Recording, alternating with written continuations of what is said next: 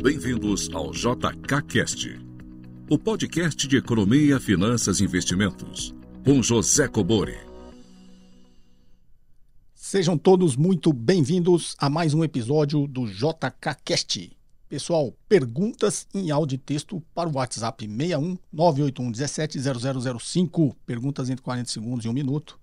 E lembrando, não peçam dicas, não peçam para eu falar sobre qualquer empresa, se você deve investir ou não. Que continua vindo, inclusive de gente que diz que me acompanha há muito tempo.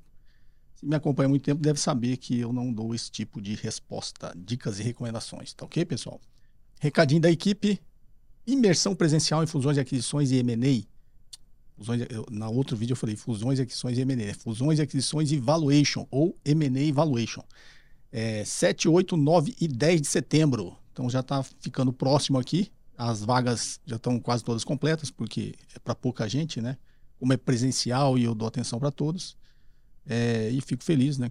Bastante procura pelo, pela nossa imersão presencial. São quatro dias, né? Sendo que os três primeiros o dia todo e no domingo até o horário do almoço, para que sobre um tempo aí para a gente confraternizar, almoçar e ter um tempo maior para bater papo sem ser os intervalos, né? Do coffee break e dos almoços dos outros três dias, tá ok? É, bom, já cansei de fazer essa propaganda, né, de falar aqui para vocês. Todo material didático é com base em todo o arcabouço teórico que eu utilizava nas aulas que eu dei no IBMEC, justamente da disciplina Fusões e Aquisições. É, no meu livro, que fala um pouquinho sobre avaliação de empresas, é, vocês sempre elogiam aqui, eu fico feliz, é um livro bastante didático. E o principal é toda a parte prática, já que eu trabalhava com isso também é, no mercado financeira de capitais, né? É, com uma boutique de M&A, participei de várias operações, então tem toda a parte prática com todo o material didático que vocês vão ter acesso, documentações, planilhas de valuation, tudo que a gente utiliza em uma operação de M&A. Informações é, adicionais aqui nos links na descrição do vídeo. Sem mais delongas, vamos aqui então à nossa primeira pergunta. Olá, professor Cobori. Aqui é Roberto de Brasília. Grato por sua atenção em responder dúvidas. Ao buscar informações sobre o resultado do leilão de concessões de transmissão de energia elétrica ocorrido em 30 de junho último, me deparei com um termo que não conheço: TIR alavancada. Qual a diferença conceitual entre TIR convencional e a TIR alavancada? Bem, Roberto de Brasília.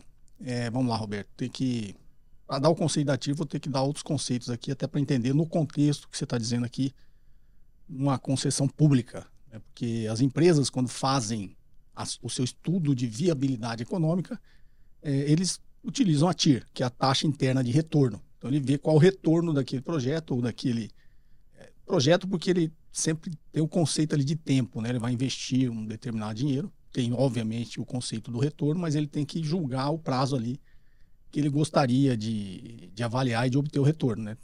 Você pode ter a mesma taxa, mas um projeto que dá retorno em 30 anos, como eu já falei várias vezes aqui, um que dá retorno em 10 anos. Obviamente, você vai escolher aquele que dá o retorno em menos tempo, né? vai levar menos tempo, que é o conceito simples de payback, que não se utiliza, tá? porque o payback não considera o valor do dinheiro no tempo.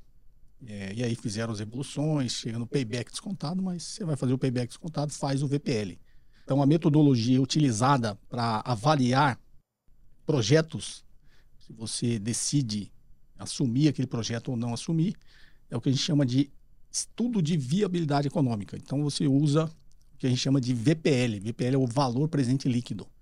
E também você vai ver muito a TIR, que na realidade é o mesmo tem, tem o mesmo raciocínio lógico por trás, eu vou explicar, para chegar e você entender, você e os ouvintes aqui, os seguidores, entender o que é a TIR alavancada. Então, o nome de alavancada, vocês já devem conhecer, eu sempre falo aqui, é de dívida. Você tem um negócio alavancado, é porque você está utilizando dívida, capital de terceiros. Né? Se você utilizar só capital próprio, não é alavancado, você não tem dívida. Então vamos lá, para vocês entenderem. Quando eu estou olhando um projeto, ah, vou comprar uma máquina a mais aqui para minha indústria. Esses projetos, no orçamento que eu já expliquei aqui, do ano que vem, inclusive em julho, né, a gente começa a fazer o orçamento, digamos, tem todos os projetos para 2024. Eu começo a fazer o orçamento de capital da minha empresa aqui. Eu já disse, olha para o lado ativo, é orçamento de capital. Então, começo a fazer o meu orçamento de capital para os projetos de 2024. Começa agora em julho, lá em novembro, outubro, novembro, eu vou aprovar ou não esse orçamento. Então, eu estou olhando, vou comprar mais uma máquina para minha indústria. Ele é um projeto. Só que eu não tenho só esse projeto, eu tenho 20 projetos na empresa. Como o princípio da economia é que os recursos são escassos, eu não tenho capital né, para investir nos 20 projetos. Então, vou ter que selecionar aquilo que cabe ao meu dinheiro. Então, ó, eu só tenho X milhões, eu vou selecionar aqui os projetos que se encaixam desses X milhões que eu tenho. E aí você vai fazer um estudo de viabilidade econômica para cada projeto. O critério de aceitação ou não, quando você usa o valor presente líquido, é que ele tem que ser maior que zero. Porque um projeto de VPL igual a zero, ele está empatando o seu negócio. E eu vou explicar por quê. Não tem criação de valor. Ele está só fazendo uma manutenção do valor. Aí quando você faz dos 20, cada um vai dar um VPL. Você, obviamente, vai escolher aqueles com os maiores VPLs para você investir. Quando você tem VPLs acima de zero, é que eles estão criando valor. Então, obviamente, você vai pegar os maiores VPLs, são os projetos que criam mais valor. Qual que é o conceito do valor presente líquido? Ele é um conceito bem simples. Vou investir um milhão nessa máquina e avalio esse projeto, digamos, em 10 anos. Esse um milhão que eu investi nessa máquina, ele vai gerar caixa para a empresa. Né? Eu vou operar a máquina, vou vender mais, né? vou ter mais produtos para vender. Então você vai fazer toda essa análise de viabilidade econômica com o que a aquisição, o que o capex que eu estou usando para adquirir essa máquina vai trazer a mais de caixa para a empresa. É uma análise de fluxo de caixa marginal, né? A empresa já existe, tal, vou colocar mais uma máquina. Aí com essa máquina vai lá, quanto vai gerar mais vendas, receitas, é como se fosse uma, na realidade é o fluxo de caixa livre, mas agora de um projeto. É o mesmo conceito que você usa para avaliar a empresa, você usa do projeto porque ele tem um tempo limitado. Aí receitas, despesas, impostos, acha o fluxo de caixa operacional. Só que o fluxo de caixa operacional só acontece se eu investir. Então tem o fluxo de caixa de investimento, que é investir esse um milhão nessa máquina, comprar essa máquina. Então vai ter o fluxo de caixa operacional e o fluxo de caixa de investimentos. Só que o fluxo de caixa de investimentos não é só o capex da máquina. Eu tenho que investir em necessidade de capital de giro. Para essa nova, digamos, se eu estou tá olhando essa, esse projeto, para esse projeto rodar, tem que ter capital de giro. Aí eu faço o cálculo na variação da necessidade de capital de giro ao longo do projeto. Fluxo de caixa operacional mais fluxo de caixa de investimentos é igual ao fluxo de caixa livre. Quando eu pego esses 10 fluxos de caixa desses 10 anos do projeto e trago a valor presente, eu tenho que descontar por uma taxa. Quando eu trago por valor presente, eu vou encontrar menos o investimento inicial, eu vou encontrar um VPL. Ele vai ser menor que zero, vai ser zero vai ser maior que zero. Então, investimento inicial, um milhão tenho que botar um capital de giro? Tenho, sei lá, 100 mil. Então, investimento inicial, o capital de giro você põe no ano zero, tá? 1 milhão e 100 mil. Então, é, a fórmula do VPL é VPL igual investimento inicial menos o somatório do fluxo de caixa no tempo, descontado por 1 mais a taxa elevada ao tempo, elevada a N. E aí eu vou fazer essa continha. Qual é o custo de capital que eu uso para trazer esse fluxo de caixa valor presente? O custo de capital do projeto. Então, se eu utilizei só capital próprio no projeto, a taxa que eu vou usar é o custo de capital próprio. Se eu peguei dívida para financiar esse projeto, então já usei capital terceiros, a taxa que eu vou usar é o WACC, é o custo médio ponderado de capital. E eu vou trazer, vai dar o VPL. O que, que é a tira alavancada? É a tira que usa a dívida. Então, nesse mesmo exemplo, se eu usei só capital próprio, eu vou achar uma TIR, que é o que você chamou de convencional. Se eu usei dívida, eu vou achar uma TIR alavancada. Ou seja, é uma taxa interna de retorno em que eu utilizei dívida. Então, uma TIR alavancada. Tá, mas como eu calculo a TIR, né? Sempre tem essa dúvida. O conceito é, é o mesmo. É, a TIR é a taxa que iguala o VPL a zero. Então, se o meu VPL for zero, quer dizer que aquele custo de capital do projeto é exatamente a TIR. Então, digamos que o custo de capital é 10. Se a minha TIR deu 10, é porque o VPL é zero. Eu igualei o VPL a zero. Ou seja, se a minha taxa interna de retorno for igual ao meu custo de capital, eu não criei valor. Ah, o VPL é zero. Se a minha taxa de retorno, interna de retorno, for maior que o meu custo de capital, o meu VPL é positivo. Se a minha taxa de interna de retorno for menor que o custo de capital, o meu VPL é negativo. É, tem várias formas de calcular. Todo mundo calcula da forma mais simples. Né? Se você está usando um Excel ou se você está usando um HP, você faz a conta ele já tem a fórmula pronta. As pessoas gostam de da fórmula. Eu, quando dou aula, eu gosto de pôr a fórmula, tá? aprender a calcular na munheca lá que você né, escreve a mão lá, porque quando você tem a fórmula na cabeça, você, você consegue entender o raciocínio lógico por trás daquilo. É, quando você faz conta em HP ou costuma só fazer no Excel, na realidade você está usando as funções que a tecnologia te deu, mas você não sabe a fórmula. Você não consegue entender a lógica por trás disso. Então, essa própria fórmula do VPL, quando eu explico e, e você imaginar ela, no quadro, você vai entender toda a lógica por trás disso. A lógica né, de estratégia, a lógica de viabilidade econômica, a lógica de investimento, você vai entender tudo se você ver a fórmula. Se você usar o VPL na HP ou no Excel e não souber a fórmula, você nunca vai entender a lógica. Você vai saber fazer a conta com a tecnologia, mas não vai entender a lógica por trás disso. A TIR é um pouco mais difícil de calcular. Como as pessoas calculam no Excel? É só você criar lá a célula e você vai na tentativa e erro. Você vai colocando lá uma forma, tá? Manual. Você vai mudando a taxa, 10, 11. Quando o VPL se igualar a zero, é que ela é a TIR. O Excel tem a função da TIR. Você pode calcular a TIR usando a função do Excel. Então, essa é uma forma que todo mundo utiliza porque é a mais simples. É, e está por trás desse raciocínio. Mesmo você fazendo dessa forma, se você montou Excel com a fórmula na sua cabeça, é que quer dizer que você sabe a matemática por trás disso. Então, você vai entender a lógica, que é o que eu estou falando. É, na minha época, eu escrevia lá a fórmula do flipchart. Na minha época, não. Eu ainda, quem for fazer a imersão, eu ainda ensino a pessoa a fazer papel. As pessoas estão tá lá com o notebook, acham ruim, não. Faz a conta no papel. É, escreve, calcula, toma um calculador de padaria, você vai fazer, aprender a fazer a conta assim. Porque quando você fizer, você vai entender tudo. Mas no Excel, se você está com a sua fórmula na cabeça, se você montou as células lá, programou ali as fórmulas da célula, com a fórmula que está na sua cabeça, é a mesma coisa, você está aprendendo. E quando você faz esse joguinho de tentativa e erro, você também está aprendendo. Você sabe que quando aquela TIR igualar o, VPL a zero, aquela taxa que você está colocando, aquela é a TIR, a taxa interna de retorno. Essa é uma forma de calcular no, no HP NISFALE. Por isso que é bom você entender. Você faz dessa forma no Excel ou no, ou no HP. Quer fazer na mão? Tem como fazer na mão. Mas é uma, é uma fórmula em que, em vez de você ficar fazendo várias tentativas e erro, você faz duas tentativas e erro. Né? Você coloca, o VPL está lá, você coloca uma taxa no cálculo VPL, dá para você fazer à mão, você coloca uma taxa em que o VPL vai ser positivo. Depois você coloca uma taxa em que o VPL vai ser negativo. ok? E aí a fórmula da TIR, você com essas duas taxas, vai ser a TIR é igual a taxa mais baixa mais o valor presente líquido de A, da taxa mais baixa, sobre o valor presente líquido com a taxa mais baixa, menos o valor presente líquido com a taxa mais alta, vezes a taxa mais alta menos a taxa mais baixa. Isso é uma fórmula. Se você quiser escrever no papel, essa é uma fórmula que você acha a TIR. É, qual que é a diferença? É que você vai ter que fazer duas contas, né, em que o VPL vai ser um positivo outro negativo. Você vai achar a TIR fazendo na mão também. Você consegue fazer na mão. Quer fazer com uma fórmula só? É, é a raiz de um polinômio. Aí é um pouquinho mais complexo. Você tem que fazer interpolação polinomial.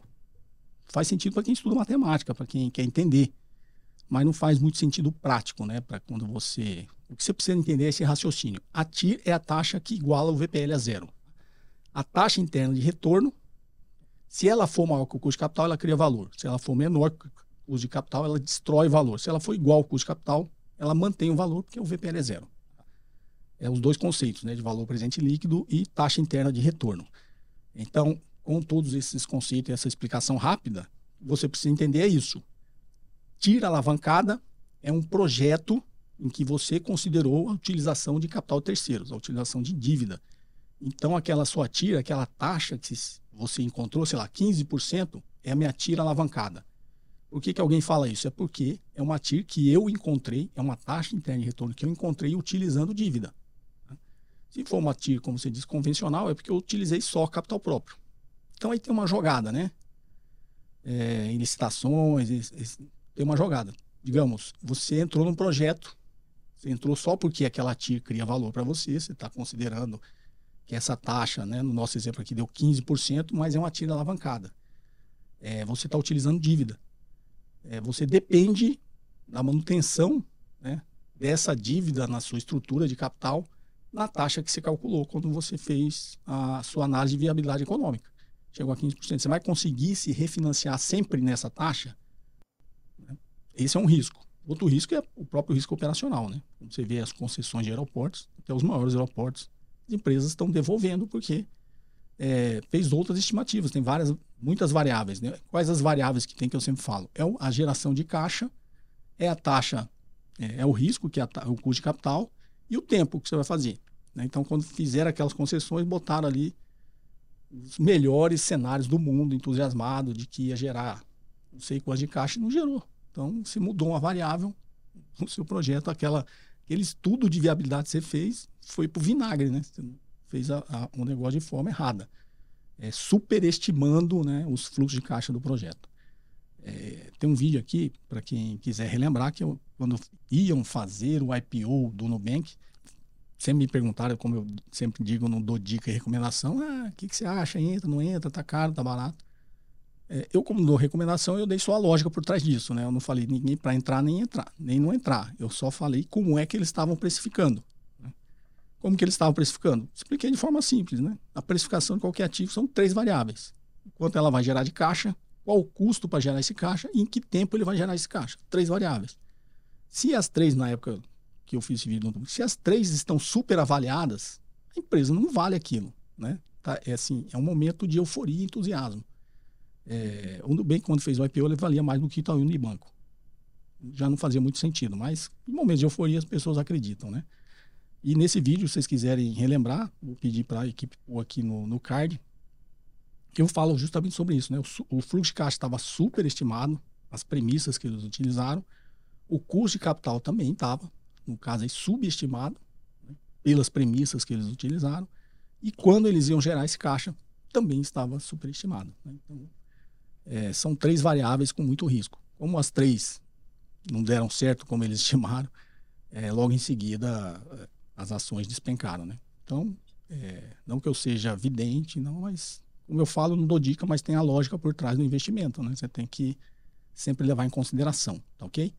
É, então, como eu falei, tem uma jogada né? principalmente em concessões públicas. Porque, imagine, eu estou entrando numa concessão pública, estou fazendo um estudo de viabilidade econômica, estou utilizando dívida e estou superestimando ali a minha taxa interna de retorno. Só que tem a jogada, essa dívida aqui, muitas vezes é o próprio Estado que fornece para ele, com financiamento do BNDES. Então ele tem capital barato que alavanca o retorno dele, mas esse capital é fornecido pelo próprio Estado que está vendendo o negócio para ele. Então, você tem que avaliar de algumas sobre vários pontos de vista, né? Tem projetos que tem que ser assim, tem, porque tem retorno muito longo e o Estado tem que, de alguma forma, é, subsidiar. Subsidiar é fornecer o capital barato, porque é um projeto que talvez o Estado julgue interessante.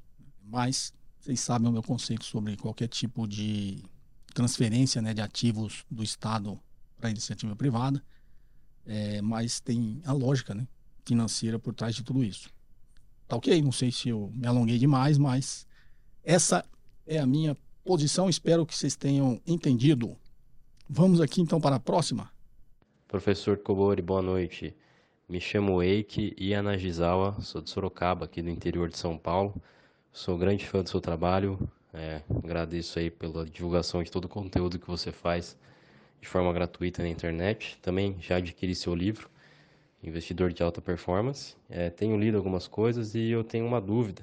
Gostaria de, de saber para empresas de pequeno e médio porte, é, como avaliar o valor da marca e qual a importância do valor da marca é, para fazer a avaliação do valor da empresa para uma venda ou, enfim, uma, uma aquisição de parte da empresa para um outro sócio. Como avaliar o valor da marca dentro do contexto regional? é, já que a empresa de pequeno e médio porte não tem o alcance, obviamente, de uma empresa de capital aberto ou multinacional. Obrigado, professor. Boa noite. Eide de Sorocaba. Eide é o nome do meu segundo é o nome do meu filho primogênito, é o segundo nome do meu filho primogênito, que é o Brian Eide, né? É, vocês devem conhecer aqui, já apareceu em alguns podcasts. É, vamos lá, Eide. É, avaliação de marca de pequenas empresas. Qual que é a lógica do valor da marca? Essa é a marca gera valor. Parece piada, mas é isso. O que, que eu sempre explico aqui? Como achar o valor de um ativo? Se ele é capaz de gerar, gerar caixa. Então, uma marca é capaz de gerar caixa, ela tem valor. Então, qual o valor da marca? Capacidade da marca gerar caixa. Simples assim. Aí você fala, pô, mas como é que eu encontro isso? Tem vídeos aqui que eu explico como é que você chega no valor da marca. Né? Tem vídeos formais, aqueles de quarta-feira, se você procurar, vai ter como encontrar o valor de uma marca. E tem, já comentei isso em podcast também, né? Como encontrar o valor da marca. Mas é óbvio, como você disse na sua dúvida, isso são de grandes empresas. É, quero achar a marca, da, o valor da Coca-Cola, o valor da Nike, o valor da Gillette. Existe toda uma metodologia, custa caro, mas você consegue estimar o valor da marca. Que é o que a gente chama de goodwill, que está lá, é um intangível que está no seu ativo porque é um ativo. Se tem valor, é um ativo. Só que é um ativo intangível, né? Não é diferente. Ah, eu tenho é, um prédio, a gente sempre fala aqui do imóvel, né? Um imóvel que está lá no meu ativo imobilizado. Ele tem valor, você tem referência, você tem como precificar o valor de mercado, né? E o valor da marca, ele tem uma ciência e uma arte um pouco mais complexa por trás. Mas não deixa de ser um ativo porque ele gera caixa. Né? Eu sempre brinco aqui, pega um tênis, tira a marca da Nike e tenta vender ele não vai valer a mesma coisa. Por quê? Porque a marca tem valor. Né? É a marca que vende, tá? Mesma coisa a Coca-Cola. É, a Gillette faz uma lâmina de barbear igualzinha da Gillette, com a mesma tecnologia, faz tudo. E tenta vender se você consegue vender pelo mesmo preço que a Gillette vende. Você não vai conseguir. Por quê? Porque a marca tem valor. A sua dúvida é empresas de pequeno porte. Né? Então, empresas de pequeno porte, como é que eu avalio a marca? A marca consegue gerar caixa? Você consegue mensurar isso? você consegue achar o valor. Se você não consegue mensurar isso, você não consegue achar o valor. Se você não consegue achar o valor, você não consegue cobrar isso de quem está comprando a empresa de você. Né? É, exemplo simples: você tem uma rede de mini mercados na sua região, como se falou regional. É, o fato dessa sua rede, sei lá, rede AID de mini mercados, o fato dessa sua rede ter a sua marca, ela vende mais do que a outra rede? É simples. É, a gente sempre fala o valor de replicar os negócios, né? Inclusive tem a teoria disso, eu, eu ensino nos meus cursos. É, custo de reprodução dos negócios, de replicar. Então, sei lá, você tem 10 mini mercados na sua região aí, nas cidades aí da sua região, com a sua marca. Se eu chegar com capital e montar 10 mini mercados igual o seu, sem marca ou com a minha marca, eu vou vender menos do que você, eu vou vender mais do que você, eu vou vender a mesma coisa. É essa avaliação você tem que fazer. Então, eu, se eu sou o comprador, quero comprar a sua rede de mini mercados, eu vou precificar isso. Se eu conseguir replicar o seu negócio sem utilizar a sua marca, eu provavelmente não vou comprar a sua marca. Vou comprar os ativos tangíveis. Né? Vou comprar a sua, a sua estrutura toda de ativos. Posso precificar a sua carteira de clientes, que você já tem, estão acostumados lá, clientes fiéis ali às, sua, às suas lojas. É, mas vou precificar só com uma questão de logística, né? Ele está acostumado, é a vizinhança, vai lá, mas ele não está indo lá só porque é rede aid de mini mercados. Se você conseguir precificar e eu, comprador, enxergar isso, que tem uma coisa que a gente fala do valor agregado e o valor percebido, né? E é um conceito já de marketing, tá? Não é um conceito. Para quem não sabe, eu sou formado em, em marketing, né?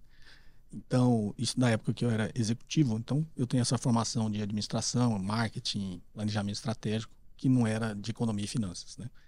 É, então, uma coisa é o valor agregado, outra coisa é o valor percebido. Então, você acha que a sua marca é um valor agregado para você, mas não interessa muito para você se a gente está negociando sua empresa. Interessa é o valor percebido que eu, comprador, estou vendo na, na sua marca. É, então, isso é, é, na hora vai de feeling. Com pequenas empresas é muito mais o feeling, mas você pode usar a mesma ciência que usa as empresas grandes. Né? A sua marca gera caixa. Se eu replicar o seu negócio, eu vou conseguir gerar a mesma caixa que você. É, se eventualmente eu comprar a sua empresa só pelo valor dos seus ativos e você fala assim, não, mas eu exijo que tire a minha marca. Né? Vendo tudo para você, empresa, mas você não pode utilizar a minha marca. É, que tem muitos casos que acontecem, tá? No limite da negociação acontece isso. Se o comprador não está vendo nenhum valor, tu pode ficar com sua marca. Eu não quero, eu quero só a sua empresa como um todo sem a marca.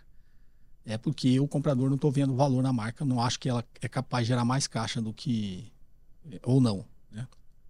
Então esse é o valor da marca. É, tem muitos casos que empresas pequenas chamam de fundo de comércio, né? É porque você já fez a clientela, todo mundo conhece ali o seu negocinho, os clientes são fiéis tal. É, fundo de comércio é muito mais utilizado em direito imobiliário, essas coisas, mas o conceito por trás é mais ou menos parecido. Tá? Então, se você tem uma pequena empresa, qual é o valor da sua marca? É o valor que ela tem de gerar caixa. Agora, na minha negociação, você fala assim: ah, então eu vendo tudo para você e tiro minha marca. Se o comprador olhar para você e falar assim: ah, não, tal, mas eu quero, é porque ele está vendo valor. Senão ele falava: não, pode levar sua marca. E aí, na negociação, você já sabe, e aí é técnica de negociação, né? Técnica de vendas. Você já sabe que tem um valor. Senão ele ia aceitar que você levasse a marca embora. Então, se tem um valor, tem que pagar por isso. Você consegue utilizar metodologias para achar o valor da marca? Empresa pequena, não sei se vale a pena, porque custa muito caro. e talvez o que você gaste para achar o valor da marca seja maior do que o próprio valor da marca. Então, não vai valer a pena. Mas utiliza essa intuição, esses feelings, né? Muito mais aí de negociação e marketing por trás que você consegue não só encontrar valor, como precificar isso e vender, caso você seja um vendedor. Ou, do outro lado da mesa, como comprador, você consiga precificar também ou não e colocar isso na mesa de negociação. Tá ok, Ed? Não sei se ficou meio estrambelhada essa minha resposta aí, mas é mais nesse sentido. Vamos aqui então à última pergunta. Boa noite. Assistindo o seu vídeo a respeito do Banco Central independente e a maior taxa de juros real, quando menciona que não se justifica uma taxa de juros real tão elevada, o vídeo, né, que você falou que eu falo isso. Nessa parte, penso que isso é dentro da mecânica da economia. Mas ela se justificaria porque o governo gasta muito, como se referiu o presidente do Banco Central, Campos Neto, se referindo ao dizer que o Brasil está muito endividado? É, bom, você meio que já respondeu aqui, a mecânica, né? A economia. As pessoas acham que a economia é mecânica, né? É mecânica, você ligou lá, fica funcionando. A economia não é assim, você torceu ali um número e vai funcionar do jeito que você imagina, não é? Então, é, é obviamente involuntário, né? Que você colocou dentro da mecânica da economia, mas isso diz muito sobre o nosso momento, né? As pessoas acham que a economia é mecânica, eu vou lá e giro a chave e o carro fica funcionando. Não, não é bem assim. É, agora, não tem tanta gente me criticando, né? Eu lembro lá atrás, quando eu comecei a falar, todo mundo criticava, né? Até de forma agressiva. Agora, agora que está todo mundo falando a mesma coisa, inclusive a Faria Lima, os empresários, todo mundo está falando, aí esse pessoal que só segue o que os outros falam já começou a concordar, né? Ele, é, ele só concorda quando aquele que ele julga, o guru fala e ele concorda. Né? Então ele não tem um pensamento próprio, ele concorda com o que o outro fala, ele só replica o que o outro fala. Então, se o outro fala e o outro fala o contrário, ele é contra o que falou o contrário, que é o meu caso aqui. Mas agora está todo mundo falando a mesma coisa. Engraçado, todo, muito, as críticas caíram muito, né? As pessoas começaram a concordar. Mas eu falo isso desde o princípio. Quando você fala o Brasil gasta muito, está muito dado, o Brasil, é, entenda um conceito, o Brasil, o Brasil não gasta muito. O Brasil gasta mal poderia gastar melhor. Mas quando você olha os parâmetros da economia, o Brasil não gasta muito. Teria que gastar muito mais para a economia se desenvolver. O problema é que gasta mal, ou seja, o dinheiro é mal empregado, ele não está indo para onde deveria. Né? E aí tem um conceito econômico que eu sempre defendi aqui: desenvolvimento de ciência e tecnologia, né? É, infraestrutura, onde só o Estado é capaz de. Inclusive, tecnologia, quando eu falei ciência e tecnologia, todas as tecnologias que a gente usa hoje, quem desenvolveu foi o Estado, tá? Não se iludam, é, principalmente tudo que vocês veneram, né? Vocês aí, os neoliberais, veneram lá dos Estados Unidos, é tudo dinheiro do Estado, tá? É só a história da carochinha conta para vocês que não é. Inclusive, os países, né? Que tem um livro que chama Chutando a Escada, é, que ele mostra, prova ali com números e pesquisas, né? Que todos os países que ficam tentando pregar essa ideologia nos outros, é, é o contrário do que eles fizeram lá para se tornarem poderosos, desenvolvidos. Então, não sejamos ingênuos. Então, o Brasil gasta mal. O Brasil, o Brasil não gasta muito, ele gasta mal. Por que, que ele não gasta muito? O Brasil tem uma relação dívida-PIB, foi atualizado, inclusive, acho que antes de ontem que eu vi, uma relação dívida-PIB de 75%. Há um tempo atrás, antes da. Durante, no início da pandemia, falaram que ia chegar a 90%, 100% do PIB. Aí o mercado precificou tudo isso, precificou tudo isso e não chegou e está em 75.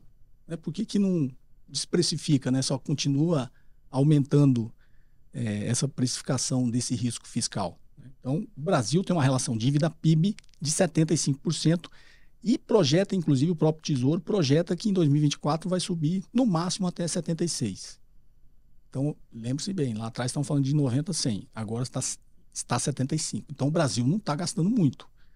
Segundo, essa relação dívida PIB, eu já expliquei aqui, é dívida bruta PIB. Dívida bruta é ilusório, porque tem mais de um trilhão e meio de reais nessa dívida bruta que não é dívida, são os papéis do que o Tesouro emite para o Banco Central praticar política monetária. Então não é dívida. O Tesouro não pegou esse um, um trilhão e meio para ele, para o Tesouro Nacional, né, para o Caixa do Estado. Não pegou. Ele só emitiu o papel para o Banco Central.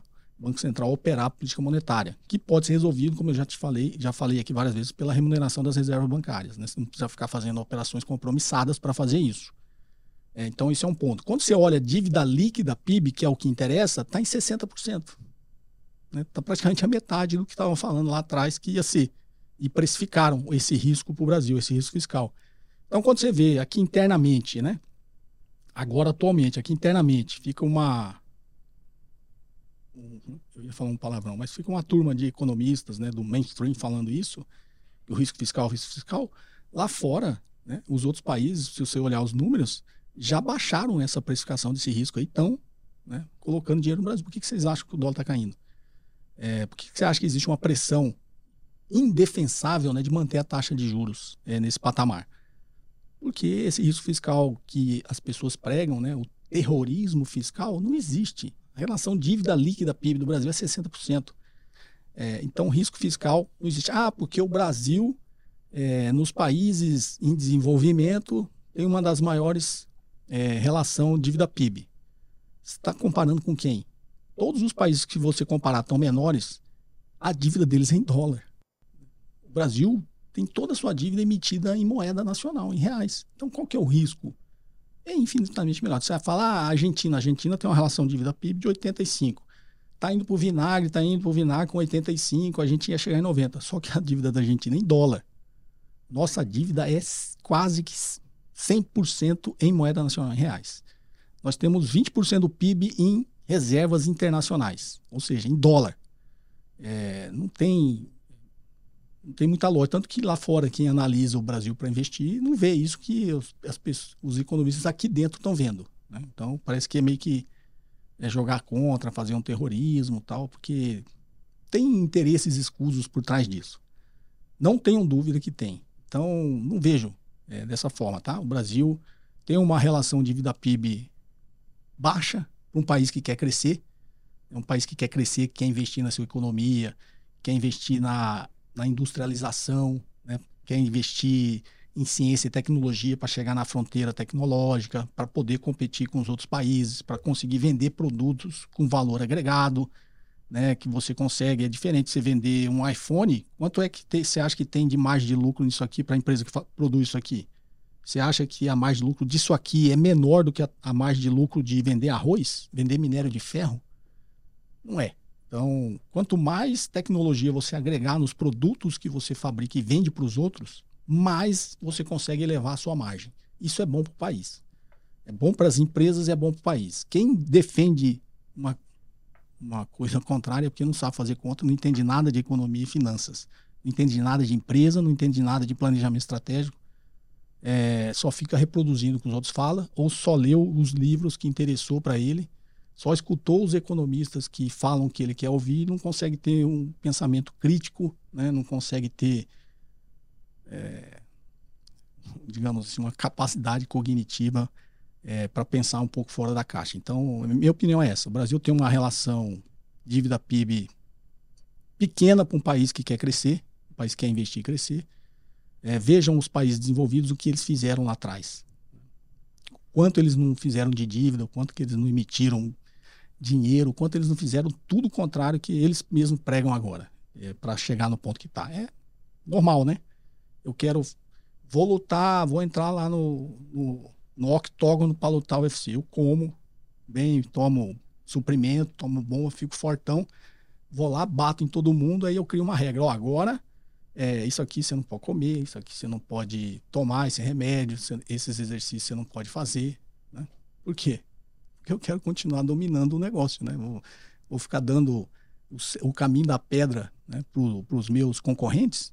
É o que os países grandes fazem, tá? Tudo que eles pregam em economia para os países subdesenvolvidos em desenvolvimento não fazer é o que eles fizeram lá atrás. Ingênua quem cai nessa conversa. Ingênua as pessoas quem primeiro tem gente que tem má fé que ganha com isso e tem gente que é, tem uma dissonância cognitiva muito grande para não entender isso, tá ok? É, desculpem se eu fui agressivo, mas que as coisas as coisas vão chegando no limite da paciência. Eu não costumo ser assim, mas é, eu, eu, leio muita besteira que ficam escrevendo para mim aqui. É, desculpem se eu desabafei um pouco hoje. Tá ok, pessoal? Esse episódio fica por aqui. É, perguntas em áudio e texto para o WhatsApp 61981170005. Perguntas entre 40 segundos e um minuto, se identificando de onde você fala. É, imersão presencial em fusões e aquisições e valuation é, de 7 a 10 de setembro, ok? Aqui em São Paulo. Então, links aqui na descrição do vídeo. E novamente, é, o meu desabafo é porque quem fica defendendo isso é quem já está numa situação privilegiada, né? Eu, por exemplo, podia ficar defendendo isso. É, eu até, meu conhecimento foi utilizado muito para chegar na situação que eu tô, né? Tem um pouquinho de mérito meu? Tem. É, mas mérito, digamos, é o sistema, né? O sistema criou é, uma forma de pessoas que já estão num certo patamar na escala econômica, de classe social, é, continuem cada vez ganhando mais dinheiro. É isso que concentra a riqueza, né? Então a gente, eu poderia ficar na minha, é, defendendo o que todo mundo defende, porque para mim é bom. Agora, é bom para os outros. Como eu disse num vídeo, né? De que vale o seu sucesso se ele não pode ser utilizado para algo maior do que você? Né? Então, eu acho que é isso que a gente tem que pensar, né? Pensar nos outros, né? ter empatia, ter compaixão, porque as pessoas que estão abaixo de você não tiveram a mesma oportunidade que você. Aí o cara vai pensar um exemplo lá. Não, mas esse aqui, ó, tava abaixo de mim e tal, teve oportunidade e chegou onde eu cheguei. Tá, mas você tá falando de um em 10 milhões, né? É, não pode ser exceção, tem que ser regra. A sociedade, ela tem que ser boa para todos. Tá? O sistema tem que ser bom para todos. Se o sistema e a sociedade é bom só para 1% da população, sinto muito, está errado. A gente tem que achar outra solução, por mais que a gente se privilegie desse sistema. Tá ok, pessoal? Então, esse é o recado. Espero que vocês tenham gostado do episódio. Um forte abraço e até o próximo sábado. Você ouviu mais um episódio de JK Cast, o podcast de economia, finanças e investimentos com José Cobori.